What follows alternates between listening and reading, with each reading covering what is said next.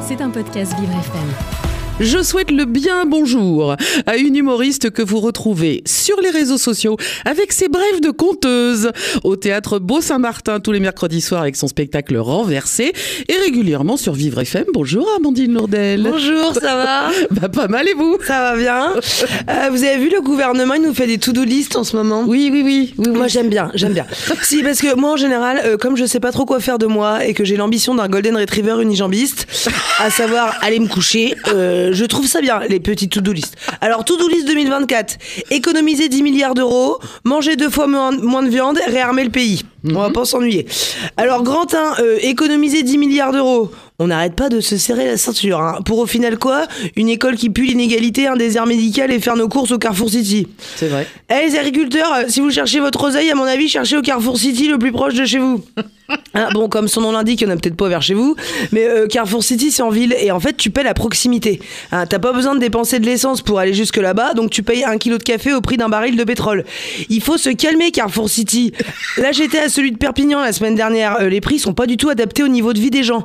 Il faut savoir qu'à Perpignan, la carrière la plus embrassée, c'est le chômage. Carrefour City, ils ont racheté des épiceries et ils ont pas changé les prix des épiciers, quoi. Sauf que eux, ils sont pas ouverts à 3h du matin et ils vendent pas des cigarettes à l'unité. 10 milliards d'euros d'économie. Ah bah après, chacun voit midi à sa porte. hein. Moi, tous les matins, j'écoute France Info, je me dis, faites qu'il parle pas d'une réforme du statut des intermittents, faites qu'il parle pas d'une réforme des statuts des intermittents.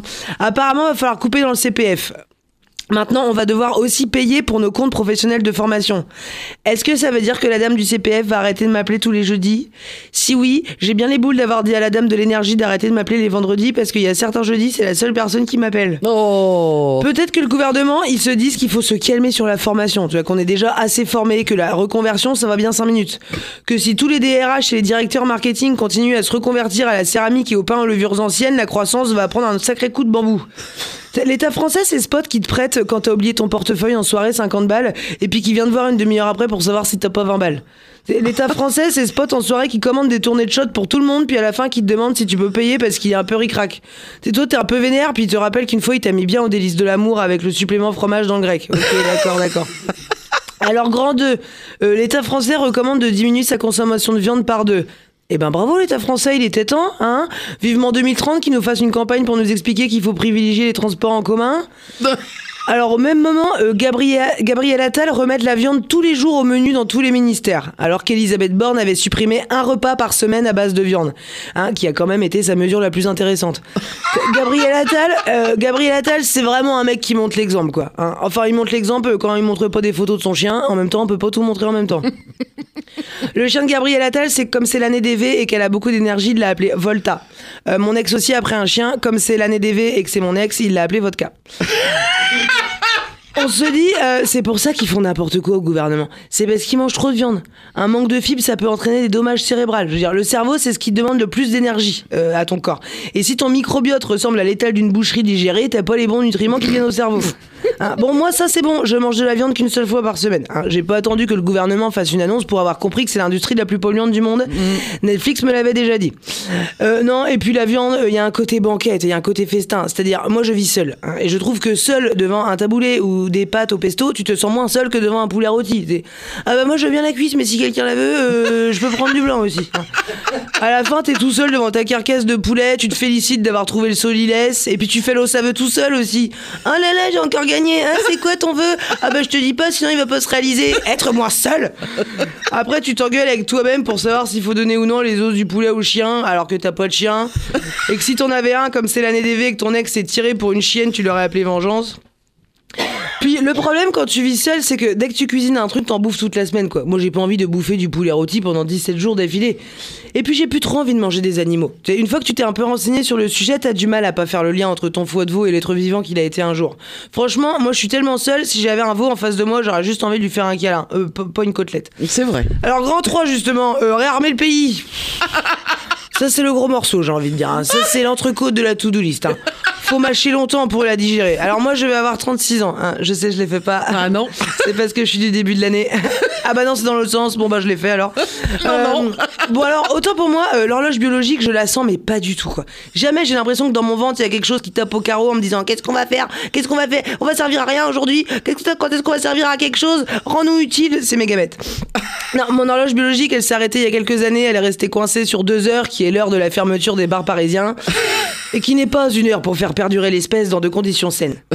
Par contre, la pression sociale, je la sens. Tu vois, il se passe pas une semaine sans que quelqu'un me demande si j'ai des enfants, si je veux des enfants, si j'ai prévu de faire des enfants.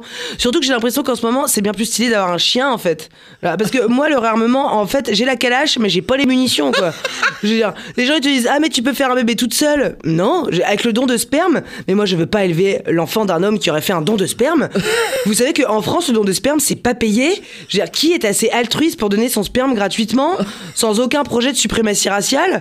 Je veux dire, moi, j'ai pas envie de me retrouver face à face avec l'enfant de Monsieur Parfait. Tu sais, il aura des gènes de Attends, Miss, je vais t'aider, et puis après, il va le faire à ma place. C'est pas aider, ça, bordel À la rigueur, je préférais faire un enfant avec un vrai mec.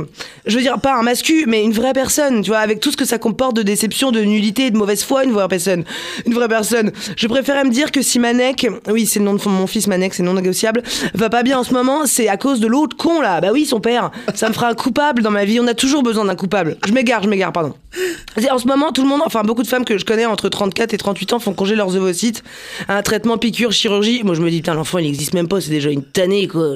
C'est Déjà qu'avoir un enfant, c'est comme avoir un truc hyper important à faire, mais tout le temps, quoi. Moi, j'ai pas l'énergie, je crois. Surtout toute seule. Et puis, si je fais un bébé toute seule, qui va me tenir la main à l'accouchement? Ma mère? Ma mère, je la connais, elle va être là. Tu transpires quand même. hein. Non mais reprends-toi. hein. Moi, je vous ai eu tous les trois sans un cri, sans une goutte de sueur. Ça s'appelle la dignité, ma fille. Et puis t'aurais pu te mettre quelque chose sur le teint, t'es toute pâle. T'as l'air crevé, les brancardiers ont failli t'emmener en soins palliatifs.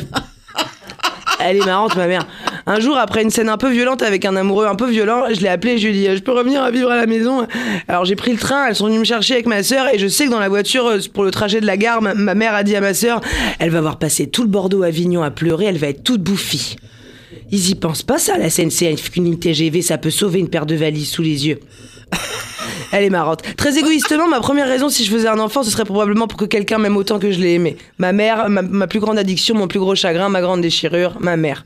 Comme ça, je contribuerais à réarmer un peu le pays, mais en amour.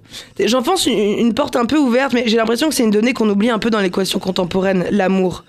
Et puis franchement, je voudrais pas paraître complotiste, mais mettre mes ovocytes dans un congélateur auquel tu n'as pas accès. Et tu ne sais pas qui a vraiment accès dans un pays dirigé par un type qui dit qu'il faut réarmer le pays en faisant des gamins, c'est pas très rassurant. Genre, moi j'ai pas envie dans 20 ans de regarder des soldats partir au front au JT de 20h et de me dire dis donc c'est sextuplé, il y a quand même un air de famille quand même. Allez bisous Merci, Amandine. Euh, je, je- je peux te juste dire un truc? Ouais. Moi, mon fils, je l'ai eu, j'avais 39 ans. hein, donc, euh, Ah merci donc tout va bien, Amandine, tout va bien. Et ma fille, 41. Donc euh, tout va bien. Euh, à, à- à très vite, Amandine, la semaine prochaine. Non, mais à bientôt. À très bientôt. C'était un podcast Vivre FM. Si vous avez apprécié ce programme, n'hésitez pas à vous abonner.